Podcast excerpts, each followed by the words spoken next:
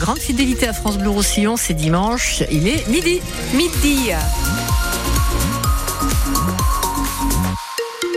Vous serez prudent sur les routes, on va en parler dans le journal. La météo, c'est un ciel bouché, Tanguy, pour commencer. Oui, ciel couvert tout au long de la journée sur l'ensemble du département. Le vent qui soufflera fort de 70 à 80 km heure en pleine et les températures fraîches. Il ne fera pas plus de 11 degrés au maximum cet après-midi à Serré. Sur tête, l'affaire de harcèlement scolaire présumé provoque toujours beaucoup de remous. Vous l'avez entendu également sur France Bleu, la maman d'Océane s'est beaucoup exprimée dans les médias et sur les réseaux sociaux après la découverte d'une lettre d'intention de suicide laissée par sa fille de 13 ans qui expliquait subir du harcèlement de la part d'une de ses camarades de classe. Un fait divers qui a pris des proportions nationales lorsque le Premier ministre Gabriel Attal a pris ce cas un exemple de lutte contre le harcèlement. Des mesures d'éloignement et d'exclusion temporaire avaient d'ailleurs été décidées en attendant que les enquêteurs fassent travail. Mais finalement, le rectorat rétropédale et annoncière dans un communiqué, je cite, du fait de l'incompréhension suscitée par ces mesures disciplinaires et dans un souci d'apaisement, la directrice académique de l'éducation nationale a demandé à la chef d'établissement de suspendre temporairement ces sanctions. Un retour en arrière que ne s'explique pas maître Alexandra Bution-Rivière, l'avocate de la jeune fille soupçonnée de harcèlement les pouvoirs publics aujourd'hui euh, pris dans cette torpeur-là hein, qu'ils ont largement contribué à créer, puisque même le Premier ministre a pris pour exemple ce prétendu euh, harcèlement dont Océane aurait été victime. Bah, Peut-être que cet emballement-là, aujourd'hui, on essaye de le rattraper ou de le gérer euh, au plus haut point. J'en sais rien. Je suis très inquiète en tout cas. Hein. Je suis très inquiète pour tous ces adolescents là qui vont se disputer et qui, à la suite d'une dispute d'adolescents, vont se retrouver euh, accusés de harcèlement, euh, ce qui génère quand même hein, euh, une crise majeure dans l'établissement en question et au sein des familles. Ces parents, ils sont dans une colère retenue parce qu'ils veulent protéger leur enfant et aussi faire en sorte que les choses s'apaisent. Et eux, ce qu'ils souhaitent, c'est qu'on arrête de médiatiser cette histoire, qu'on arrête de stigmatiser à tort leur enfant et qu'on arrête de monter un épargne quelque chose qui est une supercherie. On n'est pas dans un dossier de harcèlement scolaire. Maître Alexandra Bution-Rivière, l'avocate de la famille de la jeune fille soupçonnée d'être une harceleuse. Cette affaire a également suscité un prolongement judiciaire puisqu'en parallèle, les familles des deux élèves ont chacune déposé plainte. La famille d'Océane pour harcèlement et la famille de l'autre adolescente pour diffamation. Soyez prudents si vous devez conduire en montagne ce matin. En raison de la neige, les conditions de circulation sont délicates hein, sur la RD 66 d'Éolette. Conditions même difficiles à partir de Fontpédrouse.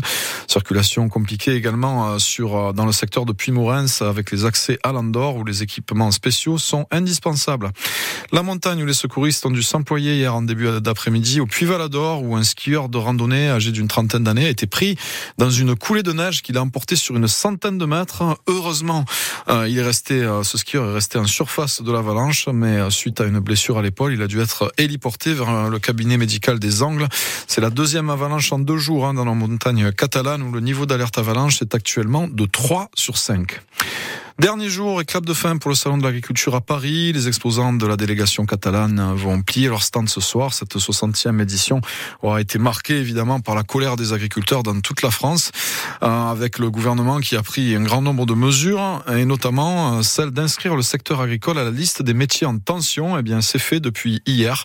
La mesure a été publiée au journal officiel. Elle doit permettre de recruter, euh, elle doit permettre aux exploitants agricoles de recruter plus facilement de la main d'œuvre, même en dehors de l'Union européenne.